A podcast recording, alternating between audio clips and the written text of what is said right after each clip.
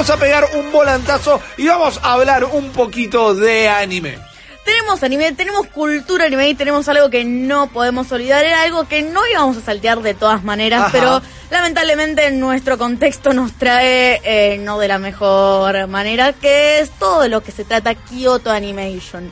Esto es algo que quiero que especialmente ustedes le presten atención. Ajá. Porque una vez habíamos hablado de calidad de animación y fluidez de movimiento con Yuri on Ice. Sí. Sí. Que yo me sorprendí y les dije, qué raro que me digan de la fluidez de Yuri on Ice cuando tenés cosas de Kyoto Animation que superan ese estándar. Pero no solamente por una cuestión de animación, sino también como rompiendo el hielo de la industria. Pero para, para poner un poquito en autos a la gente que no se enteró, eh, les voy a contar cómo me enteré yo. Me desperté mm, el jueves pasado, no el anterior, y leí que había habido un incendio muy, muy, muy grande en el estudio 1 de Kyoto Animation. Uno de los eh, edificios principales donde había la mayoría de los dibujantes, los animadores y los directores. Ajá. Después me entero, cuando yo agarro, che, chicos, miren, se incendió.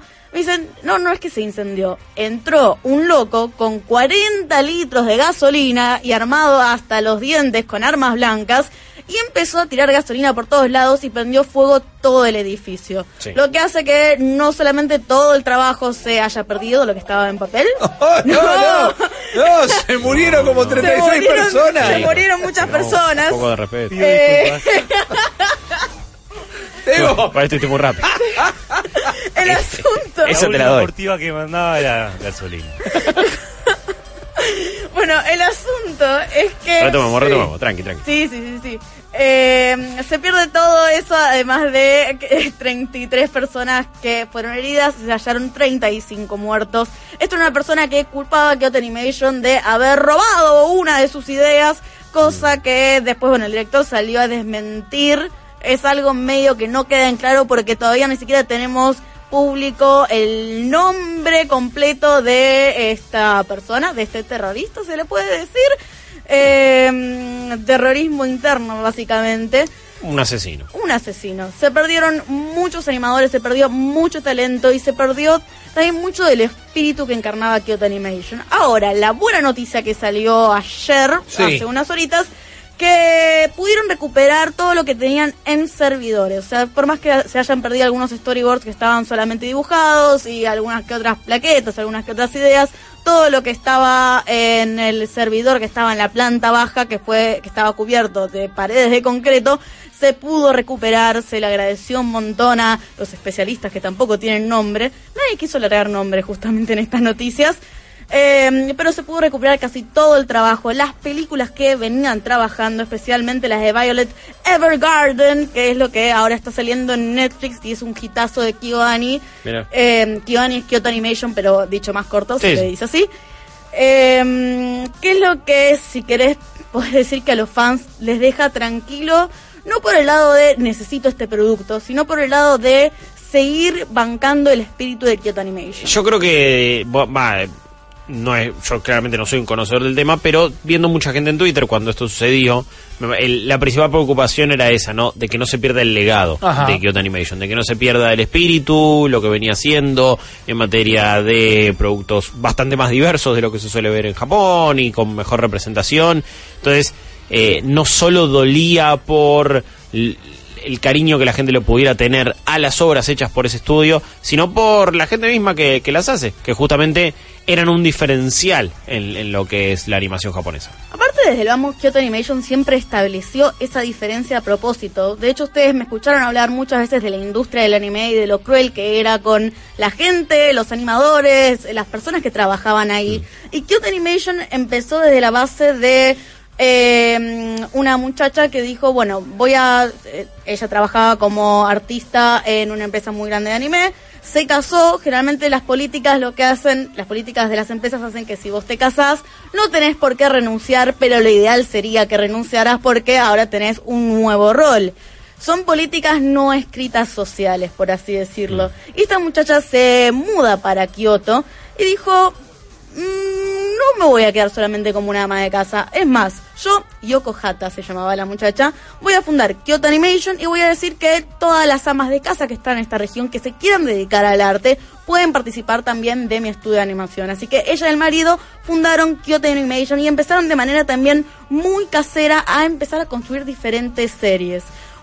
Un- uno de los grandes diferenciales que vamos a tocar de Kyoto Animation es que tienen pocas series.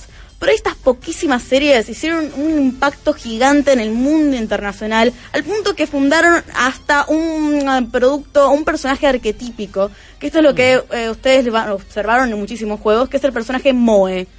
Es, el personaje Moe es el arquetipo de la chica de colegio, si querés, que es como ultra tierna, capaz que está sobresexualizada, pero lo que tiene que generar es un poquito de ternura, como que es súper torpe, todo el tiempo está buscando como Amy esa debilidad. Moon. Claro, algo así, pero te diría más un poquito más sexualizada. La gente fanática te diría que es inocentona. Ok. Entonces juegan con esa variante. Eh, no solamente en cuanto a estilo de personaje, sino en arquetipo artístico. Sí. ¿Qué es esto lo que Kyoto Animation te rompe la cabeza cuando vos ves una de las obras que tienen? Eh, lo que hacen ellos quizás no es establecer tanto el lenguaje escrito, no tanto el lenguaje oral, no tanto en el guion. Viste que habíamos hablado de Shaft y yo le decía, che, mira, está todo escrito acá, capaz que no te pega si lo estás mirando, no es el mismo impacto, capaz que es un poco artístico, pero lo que hacen ellos es jugar mucho con la expresión de los personajes, que es algo que, a ver, me parece ultra claro y me extraña que solamente Kyoto Animation tenga la capacidad de hacerlo, pero te cuenta el trasfondo y la profundidad de los diferentes personajes con eso. Inclusive a, a poquito, juntando trailers para poder mostrar acerca de Ajá. esto, eh, me crucé con un tráiler de un anime muy, muy famoso que se llama Free. Eh, es un anime de unos deportistas, de unos nadadores que están en secundaria y están clasificando. Es muy, muy light, igual Lo de todas conozco, maneras. sí, sí, lo conozco. Sí, sí, no es eh, súper genial, pero es divertido de mirar. Ahora, solamente me mostraron los pies de estos personajes y yo te pude decir, yo podía adivinar cuáles eran qué personajes. A ese Wow. punto están pensando eh, en términos de animación. ¿Qué es lo que le tengo que agregar yo? ¿A qué línea le tengo que pegar para que la persona pueda reconocer esto que muchas veces dice, eh, pero los dibujitos chinos son todos iguales? Esto es el estilo único que tiene KyoAni y es lo que la gente le pesaba un montón tener que perder. Por otro lado, y les vengo por el lado más memético, Ajá. aparte del arquetípico Moe, que les acabo de decir, ¿ustedes se acuerdan de algo que se llama Hare Hare Yukai?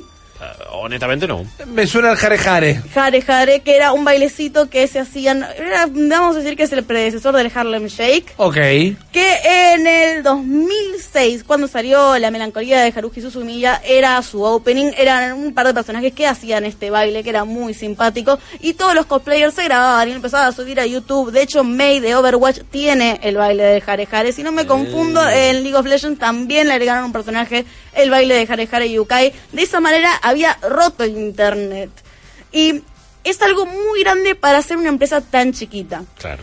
Les voy a, a traer eh, a colación un recuerdo interno que creo que les he comentado cuando hablábamos los chicos que son las empresas de animación. Uno de los estudios, no, el estudio uno, eh, que está en la estación eh, de Shinkansen de Kioto, si no me confundo.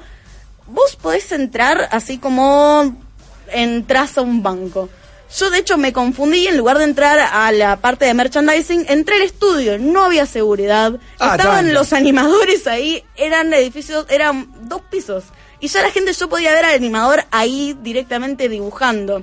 Esto, digamos, disparó también mucha controversia porque la gente dice, bueno, entonces lo que tienen que hacer a partir de este atentado es reforzar un poquito la seguridad, eh, pensar todo de otra manera. Y es algo un poquito raro desde la cultura japonesa. Piensen que Kioto, eh, tenemos dos capitales, por así decirlo, en Japón. Tenemos Tokio, que es la capital actual, y Kioto era la capital más vieja, quedó la, la capital tradicional. Yo no les puedo describir el grado de tranquilidad que se vive en Kioto. Y cuando yo les digo, no hay este tipo de crímenes en Japón, por más que uno todo el tiempo está dudando de eh, la salubridad mental de los japoneses, es porque realmente no hay. La gente deja tirada la bicicleta en la calle, a una persona se le cae el celular y la persona, la gente lo deja ahí.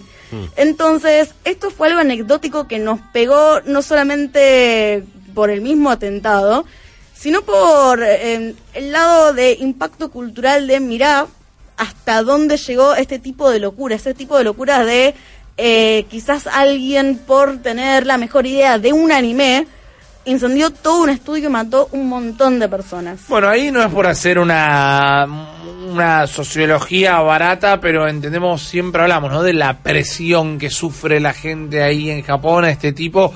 En el caso de que sea verdad, eh, que le hayan robado la idea, no quita el hecho que cometió una atrocidad, pero bueno, lo empujó a la locura directamente por esta obsesión con la, la búsqueda de la excelencia. No sé si la búsqueda de excelencia porque no tenemos ningún trasfondo de esta persona. Sabemos que No, directamente bueno, pero la tiene toda la sociedad japonesa. Bueno, exactamente. Y es por eso que para marcar, y gracias por traer a colación, cosas que hacía Kiyogani de un lugar mejor, eh, que es lo que te da muchas ganas de seguir apoyando esta empresa. Es la, una de las únicas empresas de animación que tiene a sus empleados en blanco Ok. directamente. ¿Se acuerdan que yo les había comentado, por lo menos por arriba, que a los trabajadores de animación se les paga por dibujo que hacen Sí, muchas sí. veces o por periodo de tiempo? No tiene ningún tipo de regalía con merchandising, es bastante turbio cómo hacen los tratos ahí. Esperan quemar a los animadores porque total hay otros. Y lo que hace Kiyobani es tener una escuela de animación que lo que hace es entrenar a la gente in-house para poder seguir mejorando la calidad del producto. De esta manera también llegaron a Netflix, pero como más importante llegaron a los cines de manera internacional. Eh, el año pasado, el anterior salió Koe no Katachi, que era eh, The Sound of Silence, que es una animación preciosa. Es una película que se trata de una chica que es sorda y que habla de el bullying que sufre. El personaje principal no es ella, porque bueno, en términos de narrativos de un anime me parece que es un poco difícil, sino el chico que le hace bullying y cómo se acuerda de todo lo que le hacía. Y muchas veces te muestra con pequeños gestos y pequeñas eh, maneras de esta inocencia en el bullying que él hacía de, bueno, vamos a molestar a esa chica que es sorda y no es que te pones en el papel de él, pero sí te das cuenta de que en esa inocencia se ocultaba algo más terrible atrás. Y ahora cuando crecen, que es en el momento que se desarrolla toda la película, Ajá. está profundamente arrepentido de esto, pero tiene que ir también acostumbrándose a esta nueva circunstancia de esta, este peso de conciencia, si lo queremos decir. Esto no es un tema que te lo toquen en todos los animes, o por lo menos te lo toquen de manera seria y de una manera que no quieras pegarte un tiro, por así decirlo, porque lo hacen de una manera dinámica. Y si algo tiene Kibani es hacer cuadros bellísimos con toda la animación. Eh, se nota que está pensado milimétricamente, no solamente el encuadre, la iluminación, inclusive una rayita para mostrar una muesca de personajes. Es esa la, la calidez que traía Kibani a sus series, que son pocas, pero son muy recomendables. Ok, ahora, esto que sucedió con el estudio, ¿cómo nos hace...? Yo sabía que estaban haciendo una película, que vos dijiste que salvaron los archivos, la película ya comunicaron que la van a salvar. No, no, no quiero aplicar al valor del morbo, pero ¿cómo nos empezamos a, a poner al día con las pelis y las series de este estudio? ¿Cómo se consigue esto? ¿Por qué? Ya explicaste cuál es el diferencial, ¿por qué tendríamos que arrancar ahora? ¿Dónde? ¿Cómo lo hacemos? ¿Por, por qué peli? No digo solo por qué medio. ¿Qué hacemos para apoyar? Y yo te diría que directamente entres de lleno a lo que es Netflix. Tenés Violet Evergarden, que es una gran, gran, gran historia post-apocalíptica. Está, pero hermosamente animada si te gusta el anime del lado artístico. También tenés esta película Koe no Katachi. La tenés como el sonido del silencio, si no me... Una voz eh, muda, una cosa así. Tiene diferentes traducciones. sí. Eh, la podés ver por ahí en Crunchyroll. También tenés series divertidas, pero no se dedican solamente a lo dramático, sino que también mucho a comedia con diferentes trazos. Tenés la serie Nichijou, que también eh, está en Crunchyroll, que es la serie que acá había resonado porque hicieron un chiste con el peso argentino. Que una chica Sí. va a ir al kiosco y le dice, lo único que tengo es un peso argentino. Y salió gente diciendo, hey, mirá, dijeron Argentina. Y otra gente diciendo, nos están denigrando. Pero bueno, era un chiste. Eh, también es una serie muy recomendada para ver. Lo estamos viendo en pantalla. Exactamente, que ahí está la tristeza de que es, es lo único que tiene en la cartera para poder comprar es un peso argentino que se trajo de recuerdo, que es un guiño también a la comunidad Nikkei acá argentina, que es muy... no es usual para nada en, en el anime. Eh, si te gusta la comedia, te diría que entres por Nichijou. Si te gusta capaz que algo súper dramático, mal dibujado, pero que te va a hacer llorar, anda a Clanad, eh, si te gusta algo que sea de misterio, pero que también tenga componentes de secundaria, que tenga como esa inocencia, anda la melancolía de Haruhi Suzumiya. Y si hay algo que me gusta muchísimo a mí para recomendarles, es una serie que se llama Chunibyo, que es una serie de secundaria, Pero Chunibyo es algo así como la edad del pavo. Ok. Es una, una traducción así. Eh, es una persona que está en la secundaria que empieza a gestarse como poderes o intentar querer diferenciarse de los demás, generándose una fantasía. Eso es más o menos lo que significa la palabra y de eso se trata la serie. De un chico que pasa su edad del pavo, pero cuando se cambia de secundaria se encuentra con otras chicas que hacen lo mismo y todas las secuencias de acción, porque son peleas de acción de fantasía, en realidad son poderes imaginados, en los cuales están intentando formar su personalidad. Ok, me, me lo vendiste de ¿Vos alguna viste manera. que son siete capas de lo que te acabo de decir? Más allá del arte, de, del arte y de la forma que te lo expresan, tenés acción, tenés comedia por todos lados, tenés inclusive una forma cínica de mirar el crecimiento. Siento que no hay puntadas sin hilo, siento que no hay un, bueno, tenemos que hacer un shonen de peleas y que sean personajes que se agarran a piñas por algo, sino que eh, hay, hay- hay capas de analogía constante, están contando siempre más de una cosa al mismo tiempo. Sí, porque es el trabajo fino que hace Kyoto Animation y es por eso que nos sacan tantas series. De hecho, eh, hace poquito, cuando pasó esto en marco de eh, esta tragedia, muchos de los mensajes no eran, eh, que es muy espíritu japonés, no eran, uy, qué bajón lo que pasó, un minuto de silencio, sino le queremos dar todo nuestro ánimo a la empresa de Kyoto Animation por esta Sí. nueva etapa que van a tener que enfrentar obligadamente, pero eh, esperamos muchísimo de su trabajo. Que es un espíritu muy japonés de, bueno, es, algo inevitable lo que pasó, es algo terrible, pero hay que seguir adelante y Kyoto Animation tiene las de ganar.